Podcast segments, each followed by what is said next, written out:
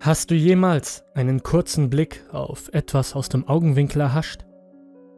Eine einfache Bewegung, die du in deinem peripheren Blickfeld siehst? Die meisten werden dies einfach als einen Schatten abtun, der von einer flackernden Lampe verursacht wird. Oder vielleicht ein Haustier, das von einem Möbelstück herunterspringt. In 99 von 100 Fällen haben diese Leute recht. Aber dann ist da noch dieser eine, flüchtige Anblick. Er kann leicht durch die oben genannten Bedingungen erklärt werden, aber irgendwie fühlt es sich falsch an.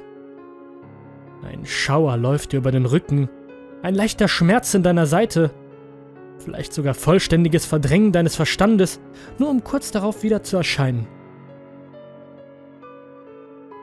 Sollte eines dieser Symptome auftreten, kann es sehr wohl Grund zur Sorge geben. Unser peripheres Sehen ist darauf ausgelegt, Bewegungen zu erkennen, auch im Dunkeln.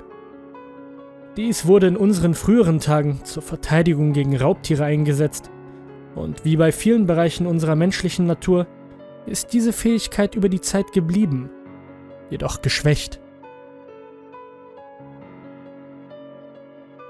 Dieser Blick aus dem Augenwinkel warnt uns immer noch vor Gefahren.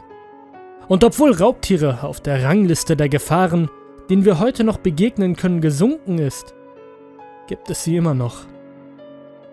Solltest du jemals dieses seltsame Frösteln auf deinem Rücken verspüren, versuch dich nicht auf diesen Schatten zu konzentrieren, den du im Augenwinkel gesehen hast. Es ist vielleicht besser, ihn nicht zu sehen.